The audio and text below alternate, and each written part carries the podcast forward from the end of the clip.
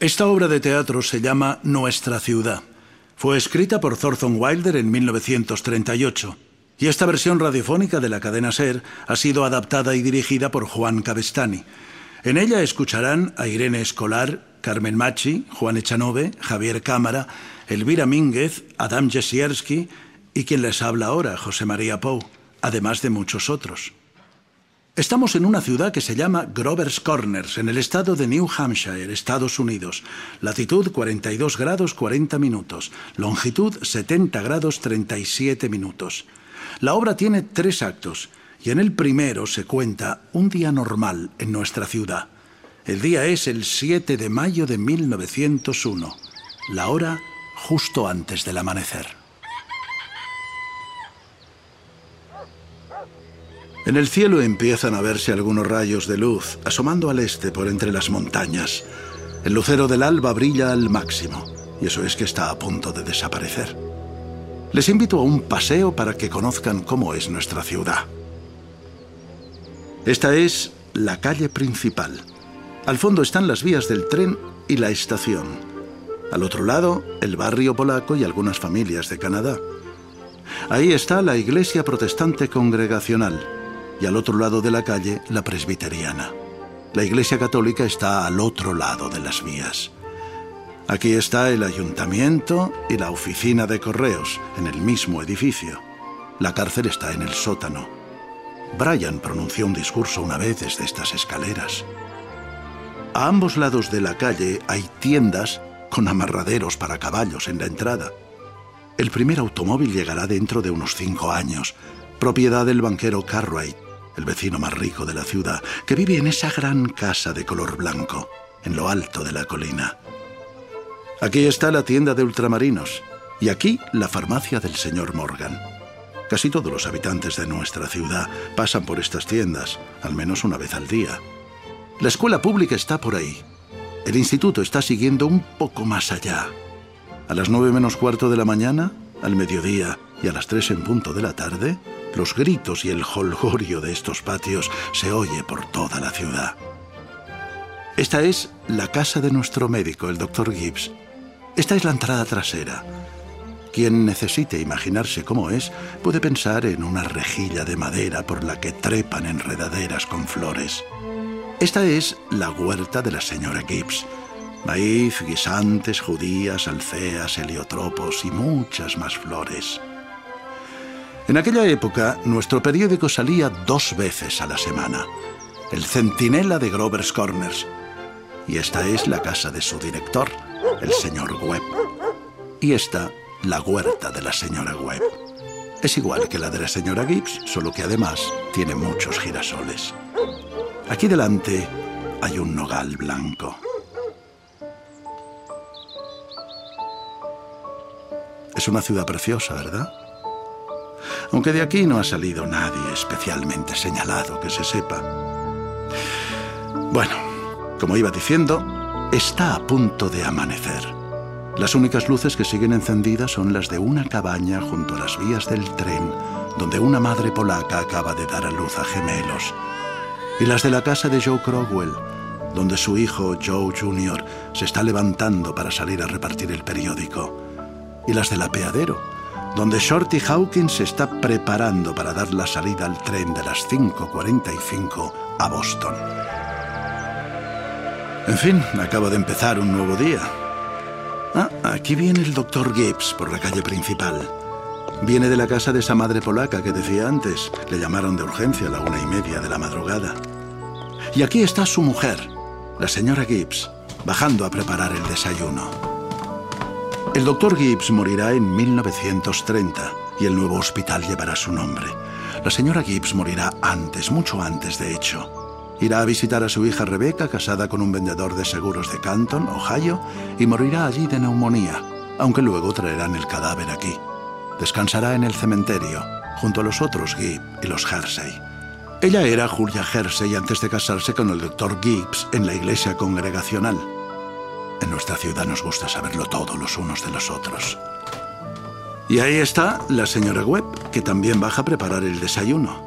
Y aquí viene Joe Jr., repartiendo el centinela de Grover's Corners.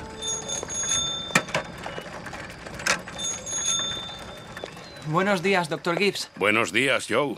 Tenga, ¿quiere el periódico? Sí, ya que estamos. ¿Ha pasado algo importante en el mundo desde el miércoles? Sí, señor. Mi profesora, la señorita Foster, se va a casar con un chico en Concord. ¿Y a ti qué te parece? No es cosa mía, pero yo preferiría que siguiera dando clase. ¿Cómo tienes la rodilla, Joe? Muy bien, doctor. Ya ni siquiera lo noto. Solo cuando va a llover, como usted me dijo. ¿Y hoy qué te dice? ¿Va a llover? No, señor. ¿Seguro? Sí, señor. ¿Nunca se equivoca la rodilla? no, señor. Quiero decirles una cosa sobre ese chico, Joe Crowell. Es un chico muy listo y terminará el instituto el primero de la clase. Conseguirá una beca para la Universidad Tecnológica de Massachusetts y se licenciará allí el primero de la clase también. Joe será un grandísimo ingeniero, pero cuando estalle la guerra, morirá en Francia. Tanta educación para nada. Vamos, Bessie, muévete. ¿Qué te pasa hoy? Aquí viene Howie Newsom, el lechero. Buenos días, doctor. Buenos días, Howie. ¿Algún enfermo? Un par de gemelos en casa de la señora Goruslavsky. Esta ciudad no para de crecer. ¿Crees que va a llover, Howie? No. Va a despejar y hará un buen día. ¡Vamos, Bessie! Hola, Bessie. ¿Cuántos años tienes ya? Casi 17 tiene ya. Está hecha un lío con la ruta desde que los Lockharts dejaron de pedir leche. Bessie se empeña en que les deje una botella igual que antes y si no, va protestando todo el rato.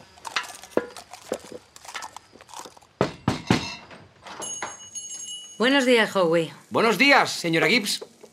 Su marido está entrando por la otra puerta. Muy bien. Y tú llegas un poco tarde. Sí, el separador me ha estado dando problemas. Buenos días, doctor. Howie. Niños, vamos. Es hora de levantarse. Vámonos, Bessie. George, Rebeca. Hola, Frank. ¿Ha ido bien el parto? Han salido como dos gatitos. El bacon está listo. Siéntate y ponte el café. Te acostarás un par de horas, ¿no? No sé. La señora Wentworth viene a las 11. Debe ser por algo del estómago. O sea que no vas a poder dormir. Frank, no sé qué va a ser de ti. Ojalá pudiera convencerte de que te fueras a algún sitio a descansar. Lo necesitas. Emily, hora de levantarse. Wally, ya son las siete.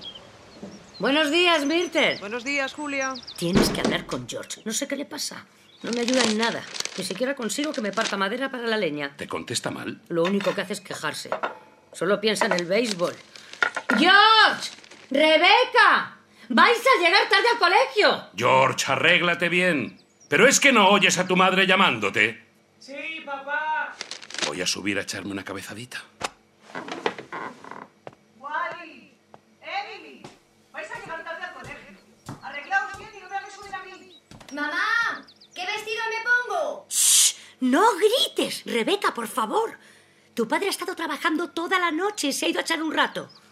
Te he lavado y planchado el vestido azul a cuadros. Pero mamá, odio ese vestido. No quiero oír una palabra más. Todos los días voy vestida al colegio como un pavo. No digas tonterías. Tú siempre vas fenomenal. ¡Ah! ¡Mamá! George me está tirando jabón. Voy a subir y os vais a enterar los dos, ya veréis. Niños, el desayuno es la comida más importante del día. Deja ese libro, Wally. Pero mamá, es que tengo que aprenderme las provincias de Canadá antes de las 10. Sabéis las reglas perfectamente. Nada de libros en la mesa. Yo prefiero a mis hijos sanos antes que listos. Yo soy las dos cosas, mamá. Soy la niña más lista de mi curso y tengo una memoria increíble. Anda, tómate el desayuno. Oye, que yo también soy listo, ¿eh? Y además colecciono sellos. 25 centavos a la semana me parece más que suficiente para un chico de tu edad. La verdad es que no sé en qué te gastas el dinero. Lo necesito para muchas cosas. En refrescos de fresa, en eso te lo gastas. No sé cómo Rebeca puede tener tanto dinero. Porque lo ahorro poco a poco. Bueno, cariño, tampoco pasa nada por gastar un poco de vez en cuando. Mamá, ¿sabes que el dinero es lo que más me gusta del mundo? Anda, tómate el desayuno. ¡La campana! ¡Vámonos! Venga, que no llegamos. ¡Date prisa, George! ¡Venga! No hace falta correr. Wally, súbete los pantalones. Emily, estira el cuello. Dad la enhorabuena a la señorita Foster. ¿Os acordaréis? Sí, mamá. Estás guapísima, Rebeca. No arrastres los pies al andar, ¿eh? Adiós, mamá. Adiós. Adiós. ¡Adiós!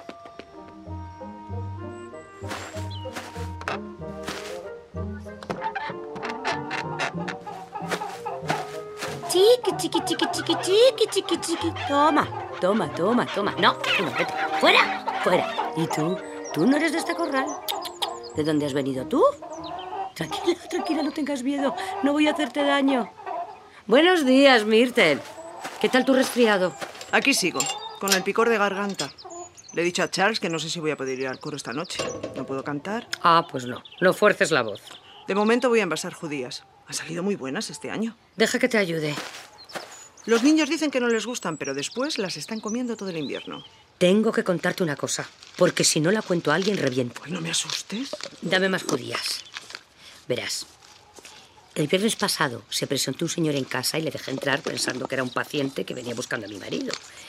Pero al ver la cómoda alta de mi abuela en el salón, me ofreció 350 dólares por ella. Resulta que era un anticuario de Boston. Menuda suerte. Imagínate, ese trasto, que no sé ni dónde ponerlo del tamaño que tiene y que casi se lo regalo a mi primo Hester. Entonces se la vas a vender, ¿no? No lo sé. 350 dólares. ¿Qué es lo que no sabes? Si pudiera convencer a mi marido de usar ese dinero para irnos de viaje a algún sitio, lo vendería ya mismo. Llevo años pensando que si me cayera algún dinerito de golpe... Siempre he soñado con ir a París, pero no sé. ¿Y qué dice tu marido? Ah, ya sabes cómo es, no se lo toma en serio. Dice que no, porque sus pacientes se lo podían tomar a mal. Como, como si se estuviera yendo de paseo por ahí, según dice. Mejor olvídalo, dice. Bueno, mira, si la oferta de ese anticuario va en serio, véndela cómoda. Al final conseguirás viajar a París. Ya lo verás. Gracias, señoras, y buenos días. Ahora vamos a saltar adelante unas cuantas horas, pero antes necesitamos un poco más de información sobre la ciudad. Para eso he llamado al profesor Willard de la Universidad Estatal, para que nos ilustre con algunos datos de nuestra historia. ¿Está aquí el profesor Willard? Sí. Les presento al profesor Willard de la Universidad Estatal. Gracias, profesor. Solo unas breves notas, desgraciadamente nuestro tiempo es limitado. Sí, bueno, eh, eh, muchas gracias. Eh, vamos a ver. Grover's Corner se alza sobre el granito pleistocénico de la cordillera de los Apalaches. Podría decirse que es uno de los lugares más antiguos del mundo. De eso estamos muy orgullosos. Una capa de basalto devónico lo atraviesa con vestigios de lutita mesozoica y peñascos de arenisca. Pero esto es más reciente, de hace solo 200 o 300 millones de años. Si quieren puedo leer unas notas del profesor Gruber que tengo aquí, aquí mismo sobre nuestra meteorología, la precipitación anual, etc. Datos antropológicos. Primeros asentamientos de indios americanos. Tribus Cotajachi. Ninguna evidencia anterior al siglo X de nuestra era. Ahora completamente desaparecidos, pero con posibles descendientes lejanos en tres familias. Inmigración a finales del siglo XVII de ingleses puros de ojos azules en su mayoría. Desde entonces algunos eslavos y mediterráneos. ¿Y la población, profesor Willard? Dentro del casco urbano 2640. Esta noche han nacido un par de gemelos. ¿Cómo? ¿Ah, sí? Bueno, en este momento la población ya es de 2642. Muchas gracias, profesor. No hay de qué, señor. Por aquí, por aquí. Y ahora vamos con la información política y social de la mano del señor Webb. El señor Webb es el editor y director del Centinela de Grover's Corners, nuestro periódico local. Eh, bien, Mm, no hace falta decir que en esta ciudad manda una junta de diles. Todos los varones votan a partir de los 21 años. El voto de las mujeres es indirecto. eh, somos profesionales de clase media-baja. Eh, bien, el 10% es mano de obra sin estudios. Y políticamente, pues somos un 86% republicanos, un 6% demócratas, un 4% socialistas y el resto no sabe, no contesta. En religión, somos un 85% protestantes, un 12% católicos y el resto tampoco sabe y tampoco contesta. ¿Y cómo interpreta estos datos, señor Webb? Pues que somos una ciudad muy normal. Un poco más formal que la mayoría y posiblemente bastante más aburrida. Muy bien. ¿Alguno de los presentes quiere preguntar algo al señor Webb sobre nuestra ciudad? Sí, aquí, por favor, sí. Dice que es una ciudad normal, pero yo quería preguntar. Entonces, ¿por qué se bebe tanto alcohol en Grover's Corners? Pero ¿quién le ha dicho a usted que aquí se bebe mucho alcohol? Bueno, yo solo quiero saber si se bebe mucho o no. Pues no, depende de lo que usted considere mucho. Aquí, los sábados por la noche, eh, los braceros de las granjas se juntan en el establo de Hillary Greenox y arman un poco de jaleo. Sí, hay un par de borrachos en la ciudad, pero luego en misa se arrepienten siempre. Así que no, yo diría que por aquí, por lo general, el alcohol no es algo común. Excepto en el botiquín de las casas. Pero bueno, vamos a ver una cosa. Por favor, acérquese un poco para que podamos oírle. ¿Qué quería decir? ¿De qué estamos hablando aquí? ¿De una ciudad en que todo es perfecto? Esa ciudad no existe. ¿Qué pasa con la injusticia social, con las desigualdades? Cálmese, cálmese, por favor. Hombre, claro que ese tema preocupa aquí a todo el mundo. ¿eh? Nos importa mucho si a uno le va bien o a otro le va peor. ¿Y entonces por qué no se hace nada para cambiarlo? Eh, eso no lo sé. Supongo que como en todas partes aquí buscamos la manera de que la gente trabajadora y sensata mm, pueda prosperar. Y que los vagos, los corruptos y los beligerantes se queden fuera, pero no es fácil. Mientras también se hace todo lo que se puede por los que necesitan ayuda. Y los que no la necesitan, pues se les deja su aire. ¿Hay más preguntas? Señor Webb, ¿aquí en Grover's Corners la gente aprecia la cultura y el arte? No mucho, señora. No hay mucha cultura aquí. Pero apreciamos otras cosas. Por ejemplo, el sol saliendo por las montañas al amanecer, los pájaros. Eso sí, lo apreciamos mucho. Y nos fijamos en el cambio de las estaciones. Sí, sí, todo el mundo se fija en eso. Pero tiene usted razón, de ese otro arte no hay mucho. Robinson Crusoe y la Biblia y Händel y la madre de Whistler, eso lo conocemos todos, pero de ahí no pasamos. Me lo imaginaba. Gracias, señor Webb. De nada, gracias. Gracias, señor Webb.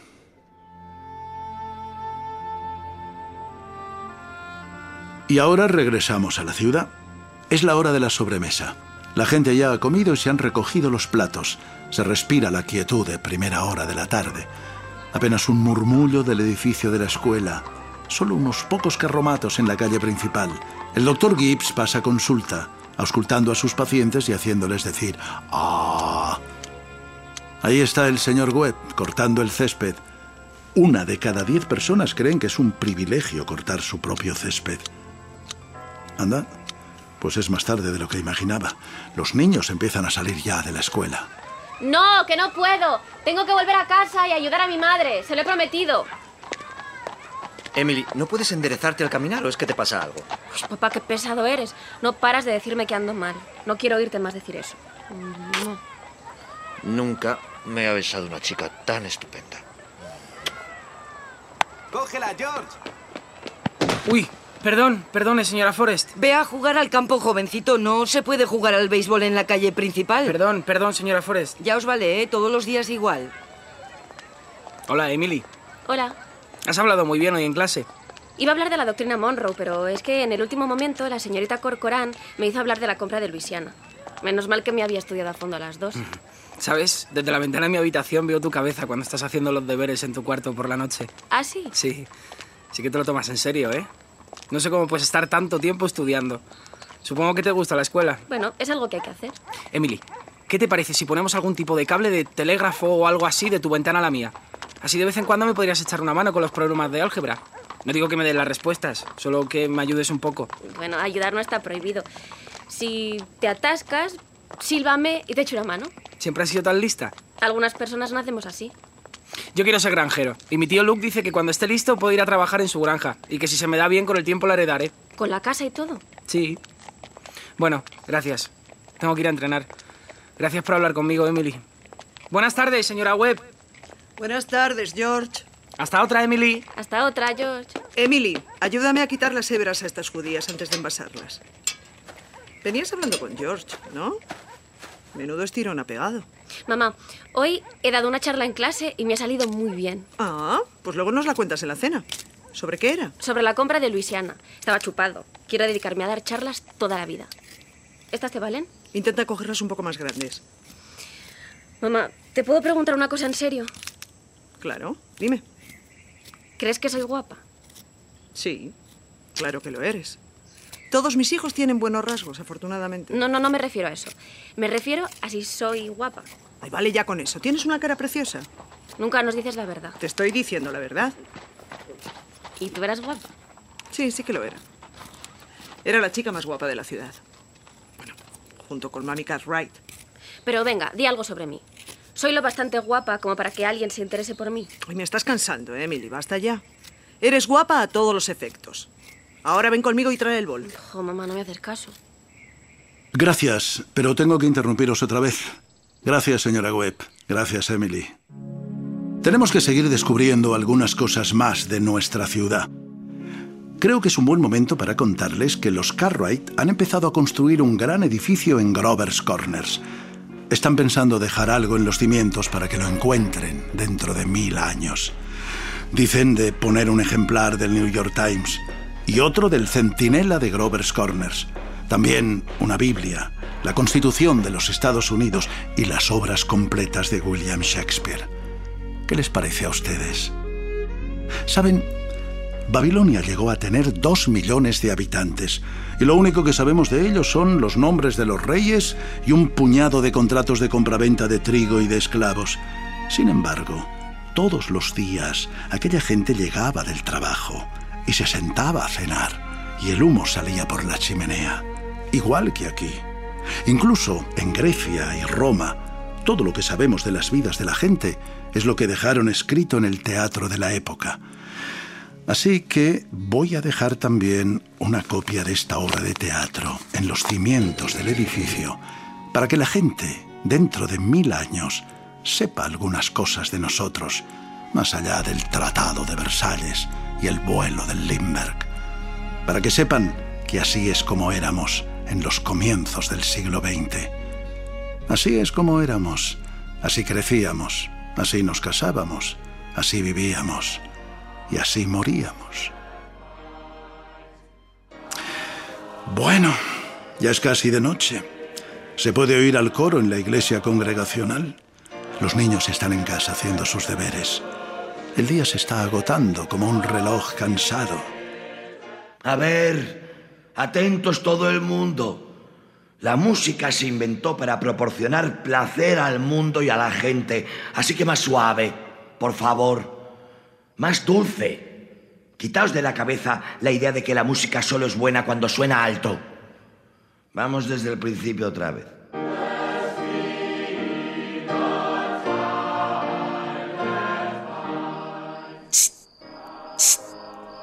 Emily. Hola. Hola. No puedo estudiar. Me molesta la luz de la luna. Emily, ¿has entendido el tercer problema? ¿Cuál? El tercero. Pero si es el más fácil de todos. Pues yo no lo entiendo, Emily. Por favor, dame una pista. Vale, te daré una pista. La respuesta es en metros. ¿Cómo que en metros? En metros cuadrados. Ah, cuadrados. Sí, George, ¿no lo ves? Sí, sí, sí, ahora sí. Claro, son metros cuadrados de papel pintado. Ah, el papel pintado, claro, es verdad. Jo, gracias, Emily. De nada. ¿Oyes al coro practicando? Incluso si te fijas, se puede oír el tren desde Contucuc. ¿Lo escuchas? Mm, Sí, es verdad. Bueno, pues nada, que voy a seguir estudiando. Vale. Buenas noches, Emily. Y gracias. Buenas noches, George. Antes de que se me olvide, ¿cuántos de vosotros vais a poder venir el martes por la tarde a cantar en la boda de Fred Hersey? Levantad la mano. De acuerdo, muy bien, muchas gracias. Cantaremos lo mismo que el mes pasado en la boda de Jane Trowbridge. Y ahora cantaremos ¿Estás cansado? ¿Estás apagado? El título es una pregunta y significa algo. Hay que sentirla. ¿Vamos allá?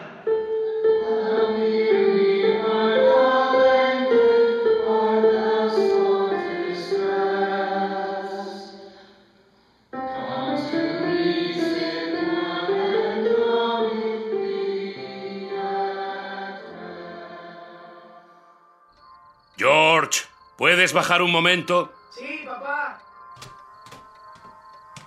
Ponte cómodo. Quiero hablar contigo.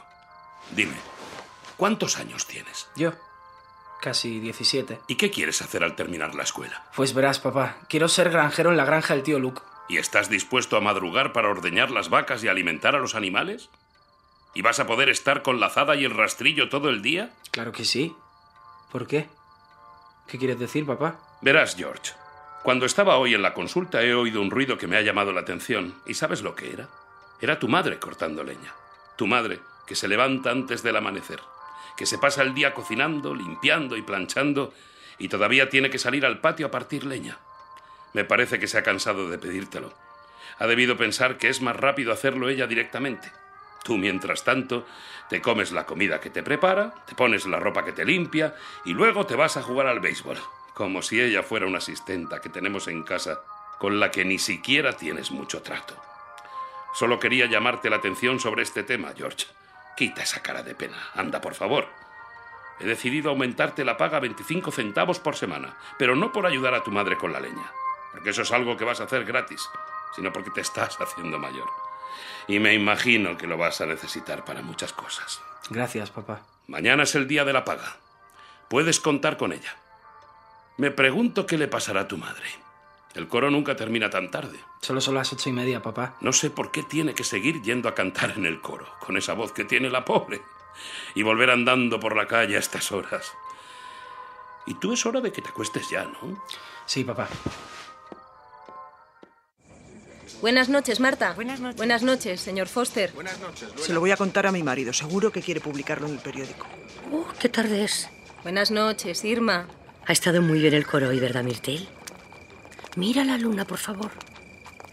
Por cierto, no quería decir nada delante de la gente, pero ahora que estamos solas, menudo escándalo, ¿no?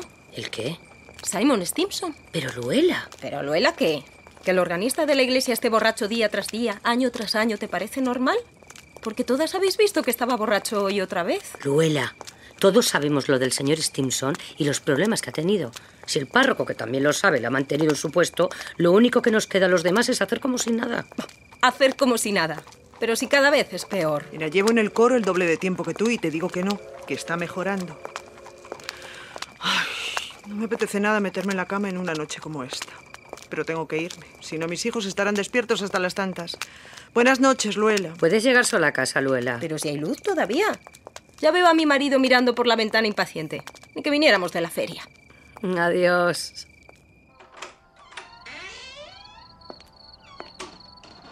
Qué bien lo hemos pasado. Llegas un poco tarde. Siempre llego a esta hora después del coro. Pero sí te he oído en la esquina, cotilleando con esas cotorras. No seas refunfuñón. Ven a oler el heliotropo a la luz de la luna. ¿No es maravilloso? ¿Qué has estado haciendo? Leyendo, como siempre. ¿De qué hablabais? De nada. Simon Stimson dándole a la botella, ¿verdad? Peor que nunca. ¿Cómo va a terminar ese hombre? El párroco no puede seguir haciendo la vista gorda indefinidamente. Conozco mejor al pobre Simon Stimson que nadie en esta ciudad.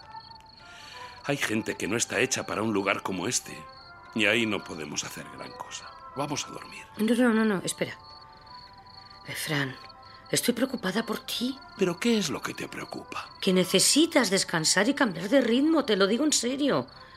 En cuanto me caiga algún dinerito, voy a obligarte. Julia, por favor, no me vengas con eso otra vez. Eres un cabezota, Fran. Vamos, se está haciendo tarde.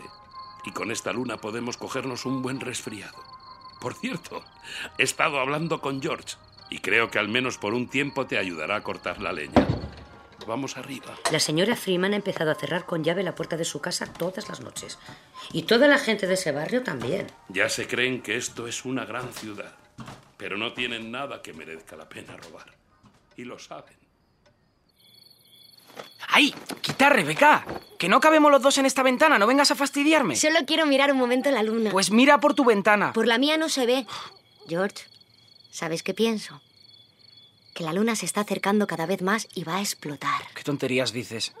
Si la luna se estuviera acercando, los que vigilan con telescopios por la noche habrían avisado y habría salido en las noticias. Oye, y ahora mismo la luna está brillando sobre América del Sur, Canadá y toda esta parte del mundo. Pues sí, probablemente. ¿Sabes lo de la carta que el párroco le mandó a Jane Crawford cuando estaba enferma? En el sobre había escrito Jane Crawford, Granja Crawford, Grover's Corner, Condado de Sutton, New Hampshire, Estados Unidos de América. Ajá. espera, espera, que no he terminado. Estados Unidos de América, continente de Norteamérica, hemisferio oeste, planeta Tierra, sistema solar, universo, Dios. ¿Y qué? Venga, anda, vete, no molestes. Eso es lo que ponía en el sobre. Madre mía, qué pesada. Y el cartero la repartió como si nada.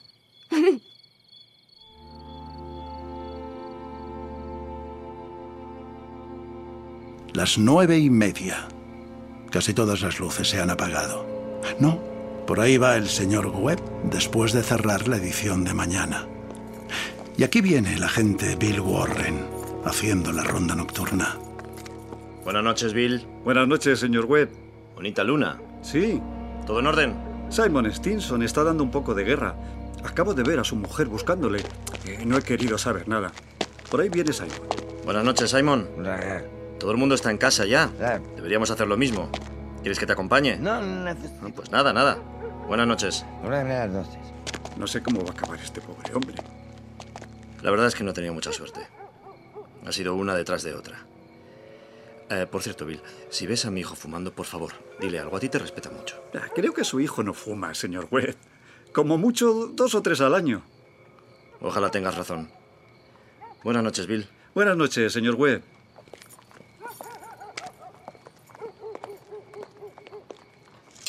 ¿Quién anda ahí? ¿Eres tú, Myrtle? No, soy yo, papá. ¿Por qué no estás en la cama? No lo sé, no puedo dormir.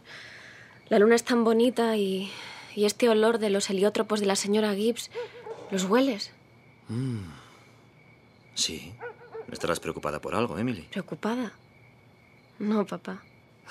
Bueno, pues quédate un rato más si quieres. Pero que no te oiga tu madre, ¿eh? Buenas noches. Buenas noches, papá. Y de esta forma termina el primer acto, amigos. Podéis levantaros y estirar las piernas si queréis, pero no os vayáis muy lejos porque esto sigue.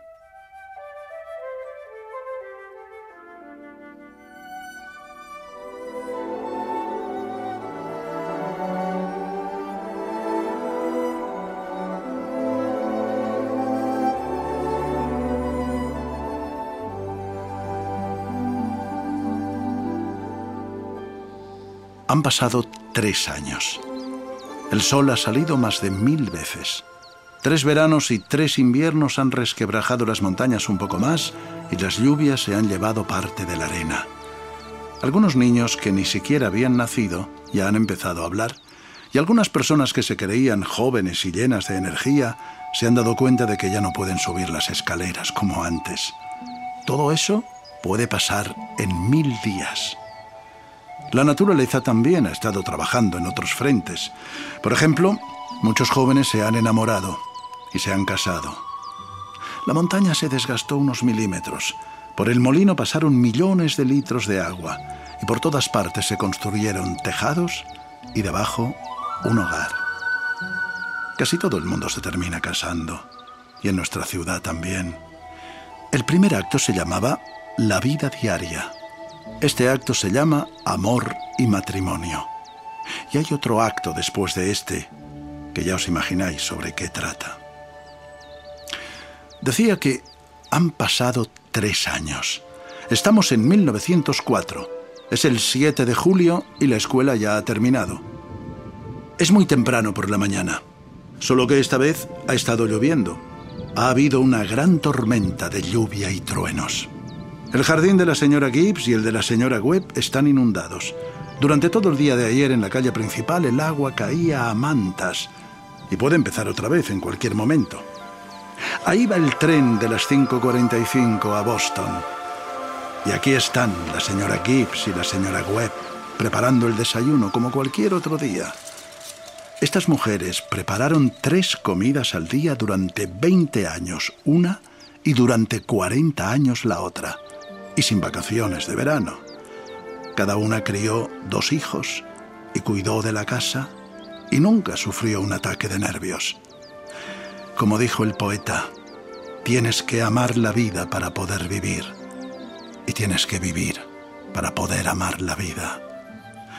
Es lo que llaman un círculo vicioso. Vamos, Bessie. Aquí viene Howie Newsom repartiendo la leche. Y ahí va Sea Crowell, repartiendo el periódico, como hacía antes su hermano mayor. Eh, buenos días, Howie. Buenos días, sí.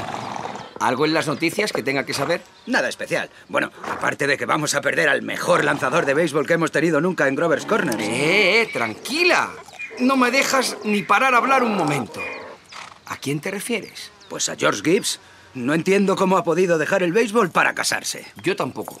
Nunca he entendido esas cosas. Buenos días, agente. ¿Cómo tan temprano? El río está bajando muy crecido y hay peligro de inundación. Sí, Crowell está indignado porque George Gibbs ha dejado el béisbol. Sí, señor, así son las cosas. En 1884 teníamos otro lanzador, mejor incluso que George. Se llamaba Hank Todd. Un día se fue a Maine y se hizo párroco. ¿Tú crees que va a llover más, Howie? No, puede que despeje del todo.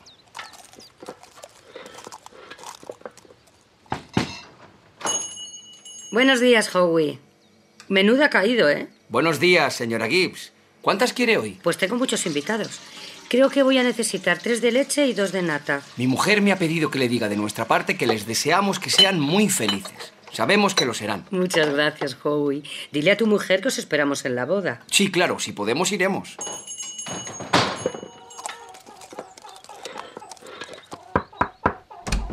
Buenos días, señora Webb. Ah, buenos días, señor Newsom. Le pedí cuatro litros de leche, pero necesito otro más si puede ser. Sí, claro, y dos de nata. Dígame. ¿Cree que va a llover otra vez? Ha llovido tanto que ahora solo puede despejar.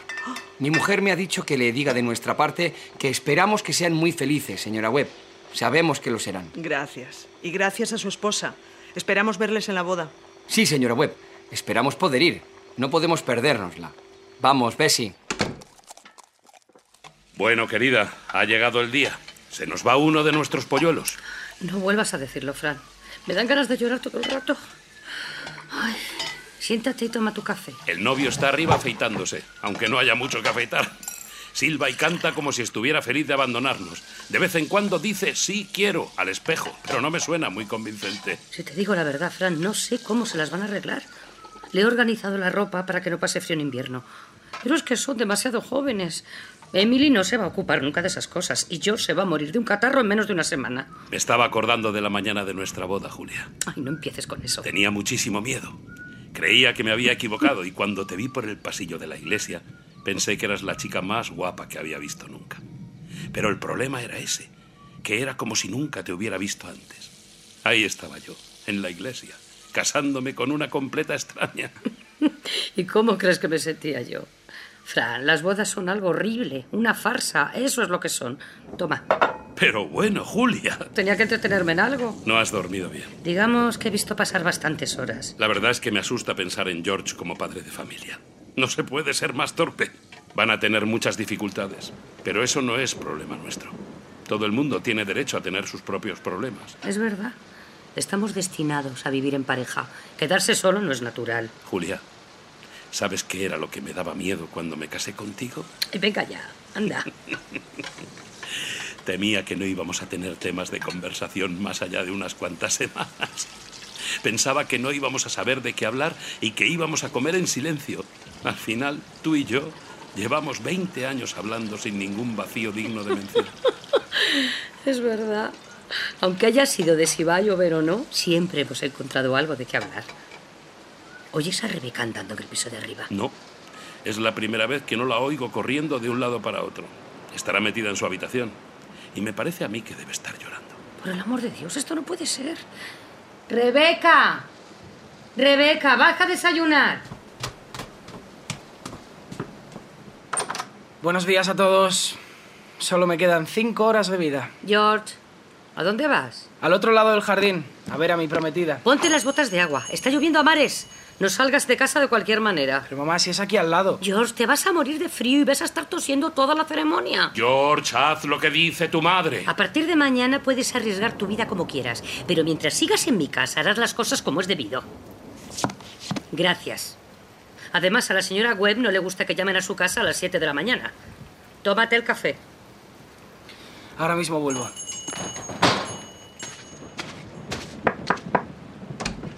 Buenos días, señora Webb. ¡Ay! ¡Qué susto me has dado, George! Mira, no quiero que te mojes, pero tampoco puedo dejar que te quedes. ¿Por qué? Lo sabes perfectamente. Porque el novio no puede ver a la novia el día de la boda antes de la iglesia. Eso es solo una superstición. Buenos días, señor Webb. Buenos días, George. Usted no cree en esa superstición, ¿verdad, señor Webb? Las supersticiones siempre son por algo, George. Si todo el mundo lo respeta, no vas a ser tú el primero que haga lo contrario. ¿Cómo está Emily? Todavía no se ha despertado. No la he oído levantarse. ¿Emily está durmiendo? Normal. Estuvimos hasta muy tarde anoche cosiendo y organizando cosas.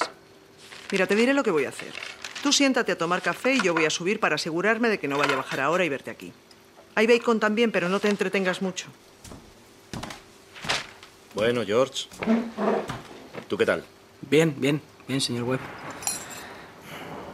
¿Qué sentido tiene una superstición así? Bueno, pues será porque el día de la boda la novia tiene la cabeza ocupada con el vestido y cosas por el estilo. ¿No crees? Mm, sí, puede ser. No lo había pensado. Es normal que esté nerviosa. Ojalá pudiéramos casarnos sin tanto alboroto. Todo el mundo dice lo mismo, George. Pero es inútil. La tradición no va a cambiar. El novio siempre queda empequeñecido en una boda. Lo único que importa es que lleve el nudo de la corbata bien hecho. Pero entonces... No me malinterpretes. El matrimonio es una cosa maravillosa, George. Maravillosa. No lo olvides. Sí, señor Webb. ¿Con cuántos años se casó usted? Fue después de ir a la universidad. Yo ya era independiente. Ella tenía la misma edad que Emily ahora. La edad, bueno, la edad no es importante, o al menos no tanto como... Bueno, mm, otras cosas. ¿Como qué? ¿Qué iba a decir? No lo sé. ¿Iba a decir algo? George, el otro día me estaba acordando de un consejo que me dio mi padre cuando me casé.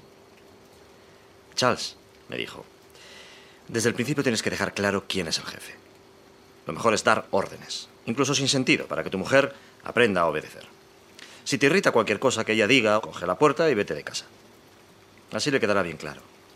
Y sobre todo, nunca, nunca le digas a tu mujer cuánto dinero tienes. Nunca. Así que hice exactamente lo contrario de lo que me dijo mi padre. Y desde entonces he sido feliz. Esa es la lección, George. Nunca pidas consejos sobre cuestiones personales. ¿Entonces qué? ¿Vas a criar pollos en tu granja? ¿Cómo? Que si te vas a dedicar a criar gallinas en tu granja. Ah, em, al, al tío Luke nunca le había interesado mucho, pero yo creo que... El otro día me llegó un libro a la redacción del periódico sobre el sistema filo para criar pollos. Quiero que lo leas. Estoy pensando hacerlo a pequeña escala en el patio y voy a, voy a poner una incubadora en el sótano. Charles, ya estás con lo de la incubadora otra vez.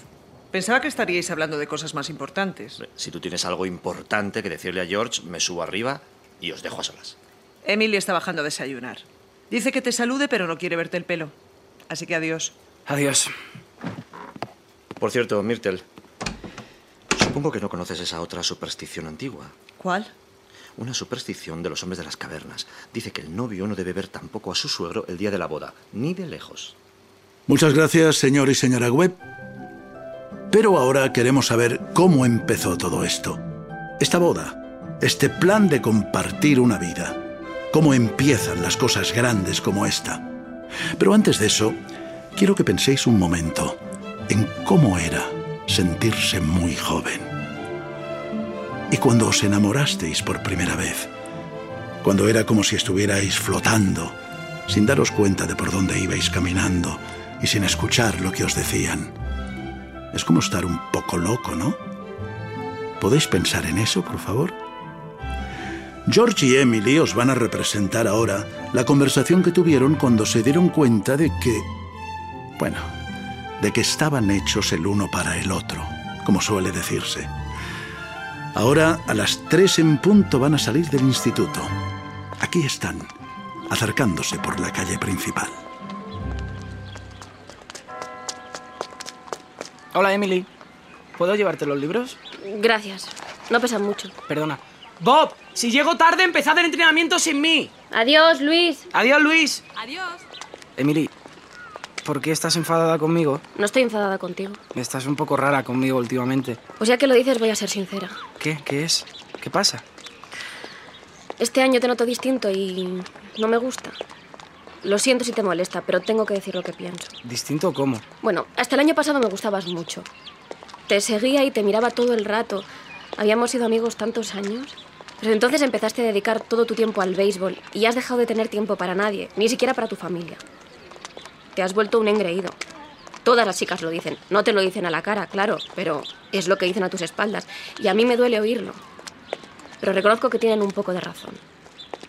Lo siento si esto hiere tus sentimientos, pero tengo que decírtelo. Me alegro que me lo hayas dicho, Emily. Yo creía que una cosa así nunca podía pasarme a mí. Pero a lo mejor uno se va llenando de defectos sin darse cuenta. Yo creo que hay que aspirar a la perfección. Pero ser perfecto es imposible, Emily. Mi padre lo es y el tuyo también. No hay ningún motivo para que tú no lo seas. Yo creo que los hombres no somos buenos por naturaleza. Pero las mujeres sí. Yo te aseguro que no soy perfecta. Las chicas somos más inestables. Uf, perdona, no sé, no sé por qué te estoy diciendo esto y, y- y no sé por qué he dicho eso de ti. Emily, Además, que no es verdad en absoluto y ni siquiera es importante. Emily, ¿te apetece ir a tomar algo? Un helado o lo que sea. Pues. Sí. Gracias. Dos batidos de fresa, señor Morgan. Mm, ¿Estamos celebrando algo? ¿Mm? Celebro tener una amiga que me dice todas las cosas que necesito escuchar. No, Josh, por favor, de verdad, olvídalo. Es que no sé por qué lo he dicho. No es verdad. Si tú eres una No, persona. Emily, sí es verdad. Y me alegro que me hayas hablado así, porque ahora voy a cambiar. Ya lo verás. Y además quiero pedirte un favor. ¿Cuál? Aquí tenéis. Que os aproveche. Si me voy a estudiar para ingeniero agrónomo el año que viene, ¿me escribirás de vez en cuando? Claro que sí, George. Tres años en la universidad es mucho tiempo. A lo mejor incluso una carta de Grover's Corners deja de ser interesante para ti. Siempre querrás saber todo lo que pasa aquí, aunque esté muy lejos mucho tiempo. Te lo puedo asegurar, Emily. Entonces intentaré que mis cartas sean interesantes. ¿Sabes qué? He preguntado a varios granjeros si les parece importante ir a la escuela de ingenieros agrónomos para ser un buen granjero. Y algunos dicen que es una pérdida de tiempo, que todo lo que hay que saber puedes leerlo luego en uno de esos folletos que reparte el gobierno. Además, el tío Luke se está haciendo mayor y si por él fuera, me pondría a trabajar mañana mismo en la granja. ¿De verdad? Y encima, como tú dices, estar tan lejos tanto tiempo, conociendo a otras personas. ¿Y a quién voy a conocer por ahí mejor que a la gente de aquí? A nadie, Emily. No necesito ir a conocer a gente en otros sitios. Pero George, es importante que vayas a aprender esas cosas. Mm, Los tipos de ganado, de cultivo y, y todo eso. O no, no lo sé. Acabo de decidirlo. No me voy a ir. Se lo voy a decir a mi padre esta misma tarde. Es- eh, eh, eh, espera, si es que no tienes que decidirlo ahora mismo. Nos queda un año de instituto. Pero después de lo que me has dicho, ese, ese fallo en mi carácter, tenías razón. Bueno, menos en una cosa. Eso de que el último año no he tenido tiempo para nadie, no es verdad. Tú dices que me seguías para ver todo lo que yo hacía. Pues. Pues yo estaba haciendo lo mismo contigo todo el rato. Tú has sido la persona en quien más he pensado. Siempre me estaba fijando en dónde te sentabas y con quién y. Y desde hace tres días he intentado volver andando a casa contigo, pero siempre vas con alguna amiga o con la señorita Corcorán. ¿Y yo cómo iba a saberlo? Yo pensaba que Escucha, tú... Emily, te voy a decir por qué no voy a ir a estudiar agrónomos. Yo creo que cuando encuentras a una persona por la que sientes cariño, una persona que te tiene cariño también y que le gustas lo suficiente como para que se fije en tu carácter, bueno, pues creo que eso es tan importante como la universidad. O más. Eso es lo que pienso. Yo también lo pienso. Emily, Sí. si yo me lo tomo en serio y cambio, tú... Quiero decir, en ese caso tú querrías. Quiero ahora. Siempre lo he querido. Entonces supongo que esto que estamos teniendo ahora es una conversación importante. Sí.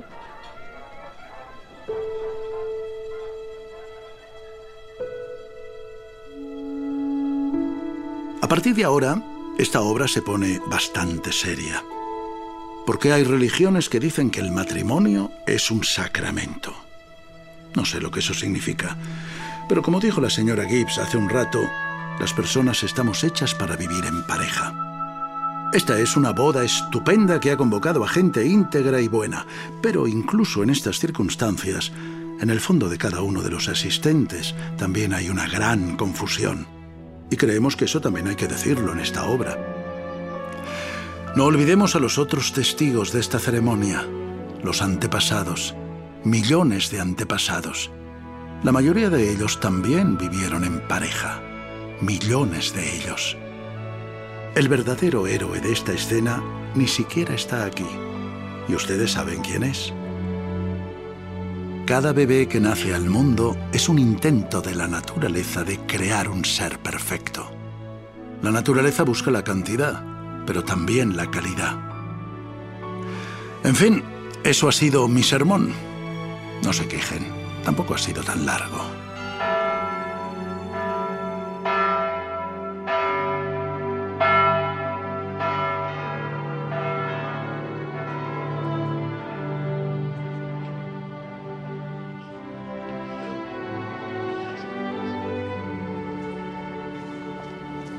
Por qué demonios estoy llorando. No tengo ningún motivo para llorar. Me ha venido el llanto esta mañana en el desayuno a- al ver a Emily sentada a la mesa, igual que se ha sentado durante 17 años. Y ahora se va a desayunar a otra casa. Supongo que no es nada más que eso. Y Emily lo mismo. De repente dijo, no puedo seguir comiendo y se vino abajo y, y empezó a llorar. George, ¿qué te pasa? Mamá, no quiero hacerme mayor. ¿Por qué todo el mundo se empeña tanto en que me haga mayor?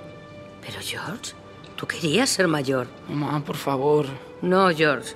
Ahora eres un hombre. Mamá, te lo pido por favor. Lo único que quiero es seguir siendo un chaval. Basta ya, George, no me hagas esto. Como te diga alguien, a mí me da algo, ¿eh? Venga, venga. Mira, reservamos los jueves, ¿vale? Emily y yo iremos a cenar con vosotros todos los jueves, ya verás. No llores más. Venga, que esto empieza ya. Nunca me he sentido tan sola en toda mi vida. Y, y, y George ahí con esa pinta de, de- Le odio. Ojalá se cayera muerto ahora mismo. Papá. Emily, no te pongas así. Ya, pero es que no quiero casarme. Shh, no digas eso. Todo está perfectamente. ¿Pero por qué no puedo seguir un poco más como estoy? Vámonos de aquí. No. Emily, párate y piensa un momento. ¿No te acuerdas de lo que solías decir? Porque siempre decías que yo era tu chica. Lo seguiré siendo. Trabajaré para vosotros. Podría ocuparme de la casa. No digas tonterías.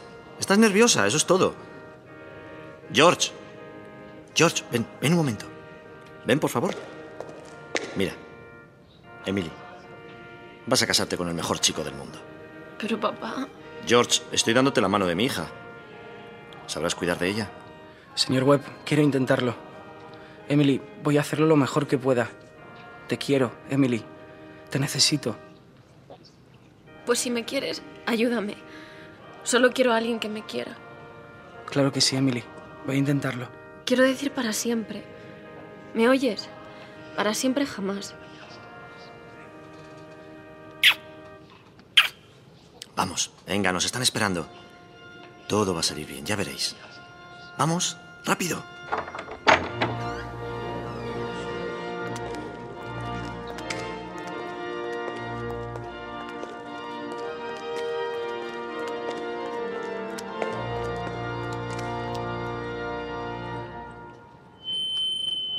George, ¿tomas a esta mujer para ser tu esposa y para vivir juntos en sagrado matrimonio? Una boda perfecta. La boda más perfecta que he visto.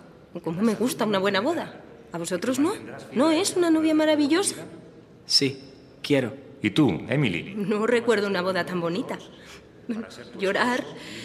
Siempre lloro. Yo no sé por qué, pero siempre lloro. ¿Será porque me gusta ver a la gente joven, feliz? ¿Y a vosotros? Es maravilloso. Sí, quiero. Bien, oigamos ahora la marcha nupcial de Mendelssohn.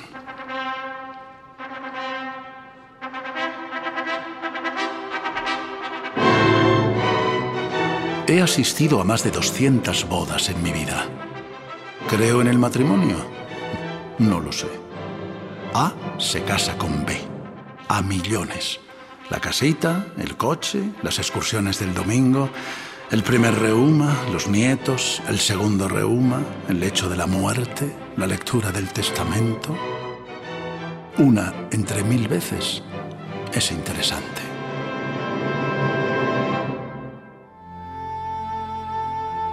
Y así llegamos al final del segundo acto, amigos.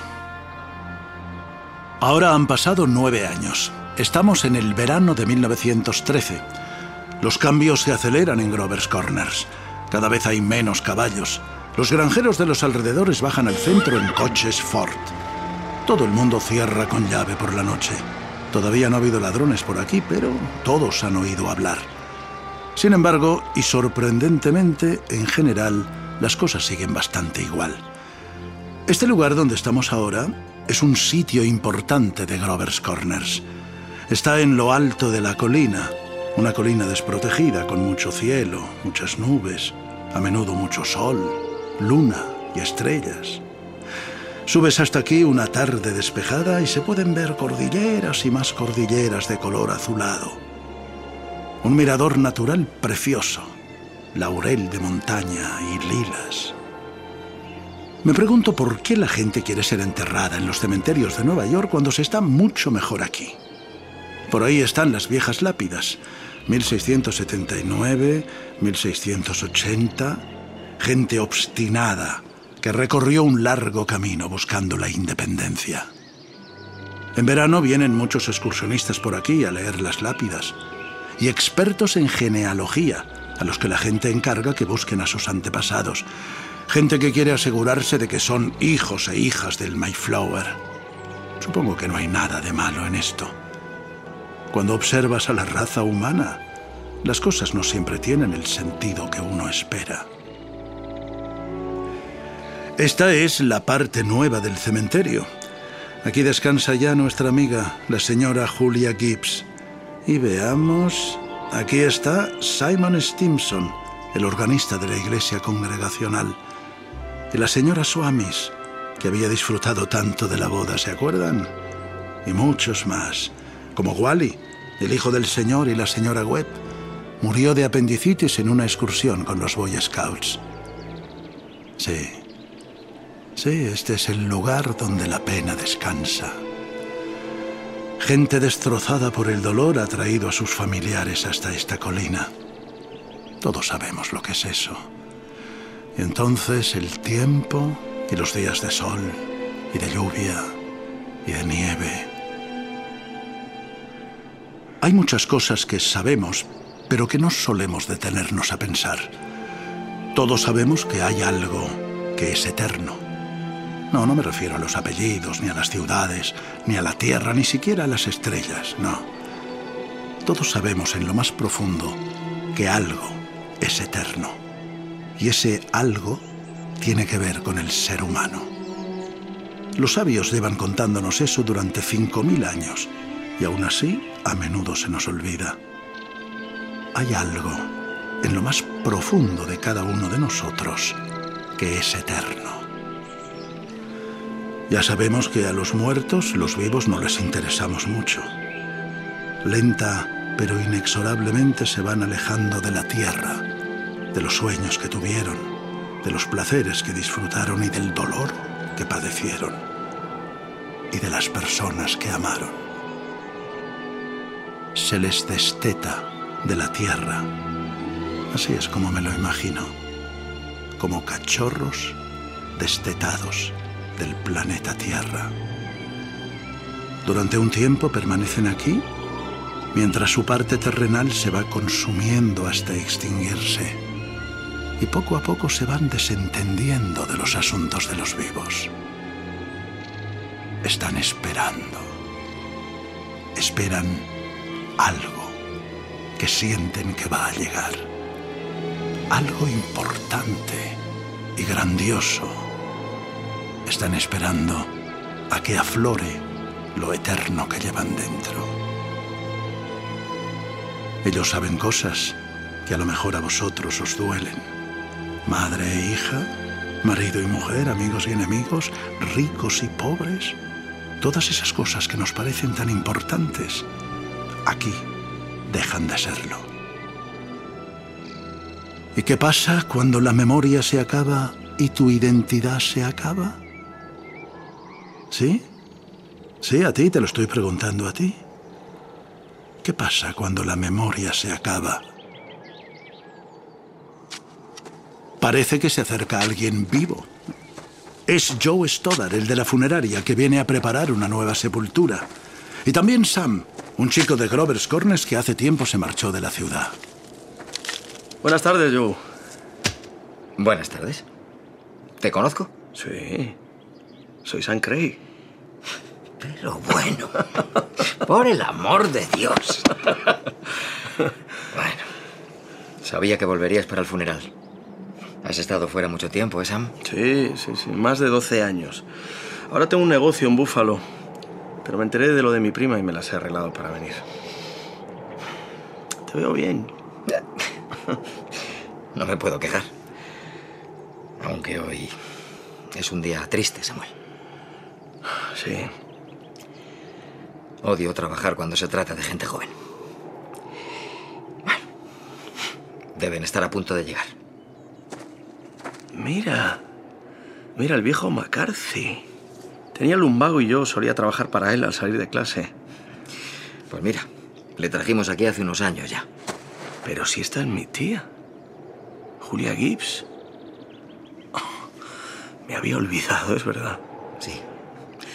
El doctor Gibbs perdió a su mujer hace dos o tres años. Por esta época. Simon. Simon, mira, es el hijo de mi hermana, Sam Craig. Me pone nervioso que me lo den por aquí, señora Gibbs. No digas eso, Simon. Simon Stimson. Simon. Era, era organista en la iglesia, ¿verdad? Decían que bebía mucho. Era un secreto a voces. El pobre tuvo una existencia muy desafortunada. Al final se quitó la vida. ¿Lo sabías? No. Pues sí. Se colgó en el desván. Intentaron que no se supiera, pero fue imposible. Antes había elegido su propio epitafio. Mira. Pero si solo son unas notas de música, ¿qué es? Nadie lo sabe. Joe. ¿De qué ha muerto? ¿Quién? Mi prima, Emily. ¿No lo sabías? No. De complicaciones en el parto. Era el segundo. Ya tenía otro de cuatro años. ¿Y está su fosa? Sí. Ya no quedaba sitio donde la familia Gibbs. Eh, perdona, ya están llegando.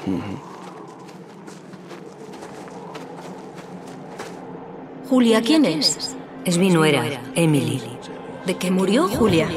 En el parto. Se me había olvidado. La vida es horrible y maravillosa. Maravillosa, dice. Simon. Me acuerdo de la boda de Emily. No fue una boda preciosa. Y la recuerdo en su graduación. Fue una de las chicas más brillantes que ha habido en nuestra escuela. Después fui a visitarles en su granja, justo antes de morirme. Era una granja preciosa. Hola. Hola, Emily. Hola. Madre Gibbs. Emily. Está lloviendo. Se marcharán pronto. Ven y descansa. Parece que fue hace mil años cuando estaba con ellos. Papá se ha acordado de que esa era mi canción favorita. Todavía no, no me acostumbro a estar aquí. ¿Cómo está, señor Stimson? ¿Qué tal, Emily? Madre Gibbs, George y yo construimos nuestra granja en el mejor sitio que se pueda imaginar. Pensamos en ti todo el rato. Queríamos enseñarte el nuevo establo y un abrevadero de cemento para el ganado que compramos con el dinero que nos dejaste. ¿Yo? ¿No te acuerdas? Los 350 dólares. Ah, sí, sí, Emily. El abrevadero tiene un sistema para que para que nunca se salga el agua y, y- y que nunca baje de un cierto nivel. Para George, pobre, no, no va a ser lo mismo sin estar yo. Pero, pero es una granja preciosa. Los vivos no lo entienden, ¿verdad? Están encerrados en sus propias cabezas nada más. Así es, querida. También tenemos un Ford, aunque yo no lo conduzco. Madre Gibbs, ¿cuándo se pasa esta sensación? La sensación esta de, de seguir siendo una de ellos. ¿Hasta cuándo? Tranquila, querida. Ten paciencia. Sí, tienes razón. Mira, ya han terminado. Se marchan.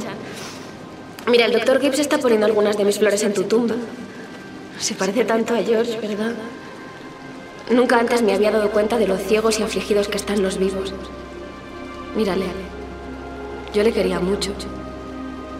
Desde que se levantan hasta que se acuestan, así están. Afligidos.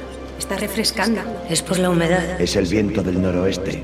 Cuando no llueve, sopla el viento tres días seguidos. Pero se puede volver. No, Madre Gibbs, se puede volver a vivir otra vez. Puedo sentirlo y lo sé. Acabo de pensar en, en la granja y, y- y por un momento estaba allí. Y, y tenía a mi bebé en mis brazos. Era real. Claro que se puede. Puedo regresar y volver a vivir esos días otra vez, ¿verdad? Sí.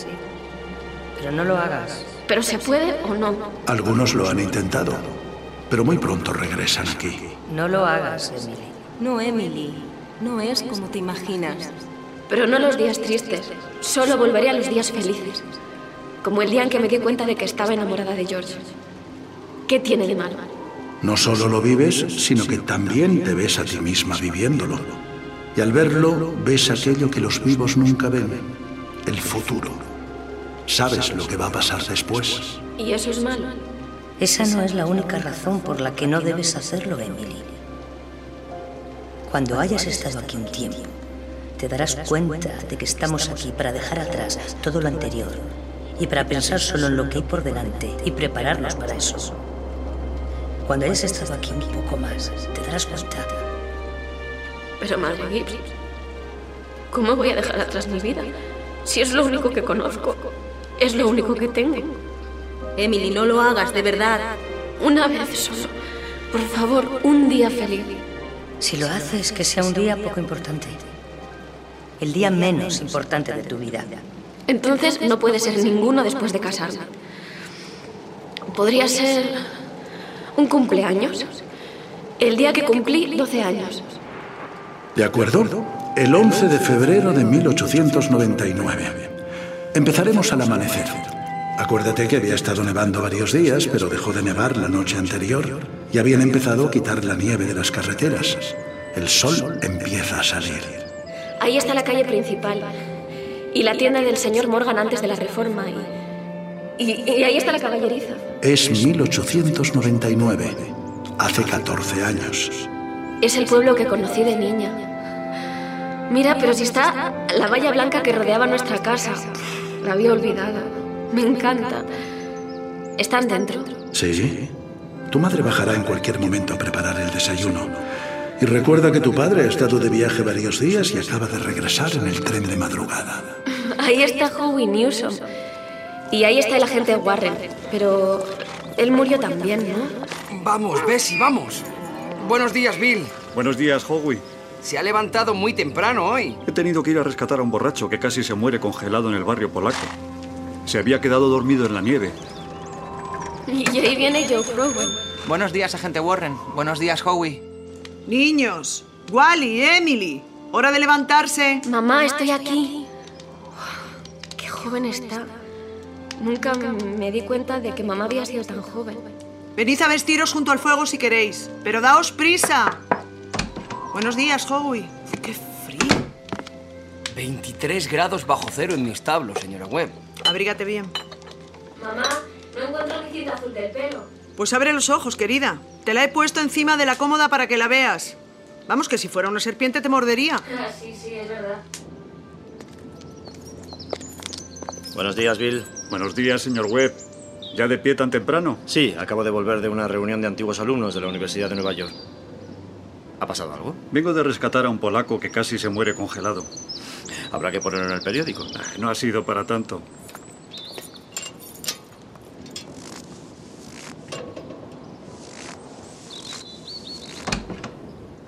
Buenos días, querida.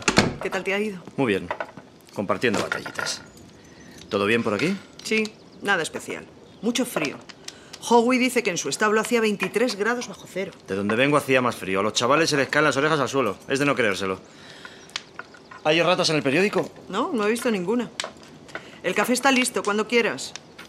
Charles, no te olvides que es el cumpleaños de Emily. ¿Te has acordado de traerle algo? Sí, tengo algo aquí. ¿Dónde está mi niña? ¿Dónde está la chica del cumpleaños? No la entretengas ahora, Charles. Ya se lo darás desayunando. Vamos, niños, ya son las siete. No me hagáis llamaros otra vez. No puedo.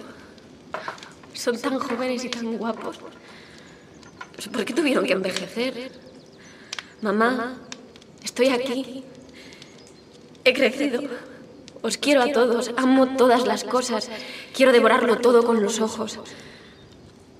¿Puedo entrar? Sí. Buenos días, mamá. Feliz cumpleaños, amor mío. Y que cumplas muchos más. Hay algunas sorpresas en la mesa del desayuno. Mamá, no tenía... No puedo. No puedo. Pero aunque sea tu cumpleaños, quiero que te comas el desayuno entero y, y tranquilamente, ¿eh? Quiero que seas una mujer buena y fuerte. El paquete azul es de tu tía Carrie. ¿Y ya te imaginas de quién es el álbum de postales? De George Gibbs. Debió venir muy temprano porque lo encontré en la puerta antes de que viniera el lechero. Es verdad. Lo había olvidado. Ha debido de congelarse de frío. Mamá, mírame solo un momento como si me vieras de verdad. Han pasado 14 años. Estoy muerta. Eres abuela. Me casé con George Gibbs. Wally ha muerto también. Tuvo un ataque de apendicitis en una excursión de los Boy Scouts.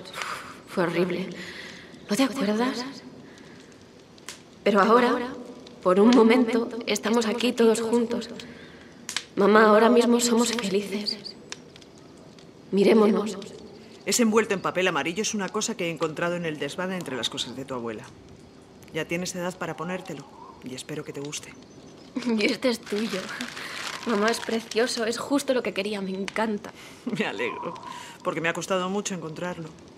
Wally también tiene algo para ti. Lo ha hecho en clase de plástica y está muy orgulloso. Y tu padre también tiene una sorpresa. Shh, aquí viene. ¿Dónde está mi niña? No puedo salir. Va todo demasiado rápido. ¿no? Es que no tenemos tiempo de mirarnos a la cara. No me había dado cuenta.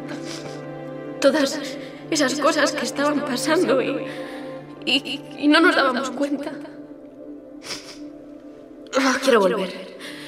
Llévame a lo alto de la colina otra vez, a mi tumba.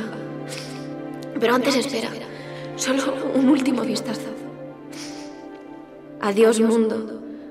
Adiós mi ciudad, mamá y papá. Adiós el tic-tac de los relojes. Y a los girasoles de mamá. Y a la comida. Y al café. Y a la ropa recién planchada. Y a los baños calientes. Y adiós a dormir. Y a despertarse.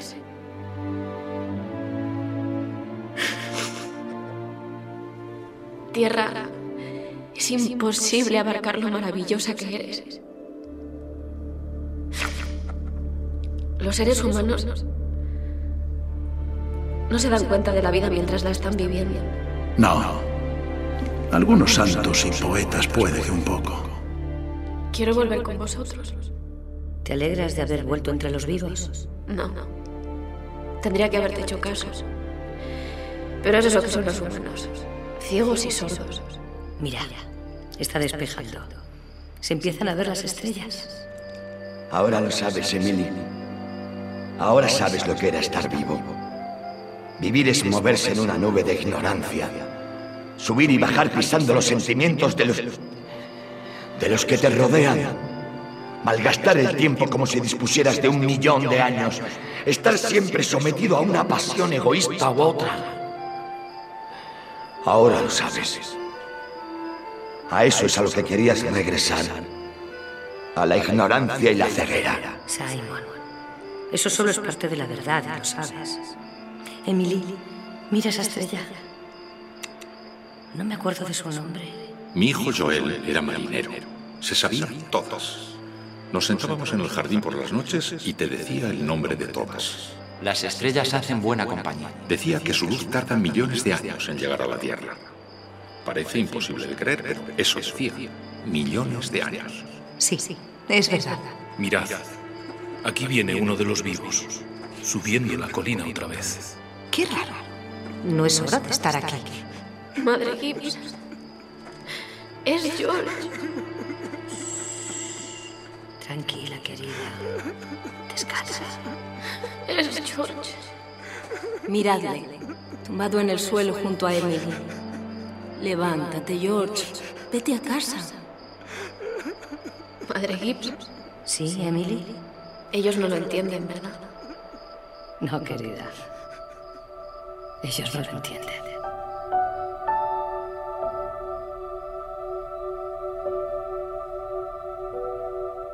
Ahora es de noche en Grover's Corners. Solo quedan algunas luces encendidas.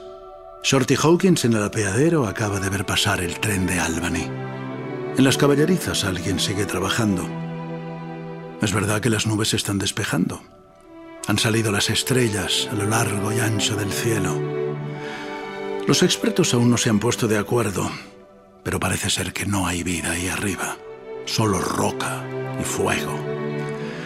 Al parecer, solo la nuestra se consume a lo largo del tiempo en el esfuerzo de encontrarse un sentido a sí misma. El esfuerzo es tan enorme que cada 16 horas tenemos que echarnos a descansar. Son casi las 11 de la noche. Casi todo el mundo duerme ya. Y vosotros deberíais descansar también. Buenas noches.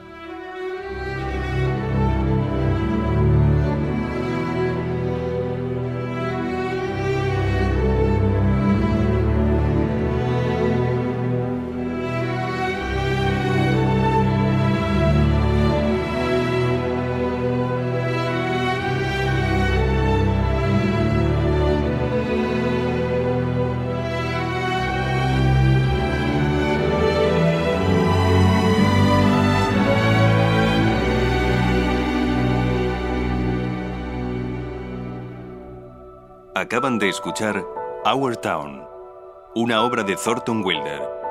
Adaptación y dirección Juan Cabestani. Dirección y ambientación musical, Mariano Revilla.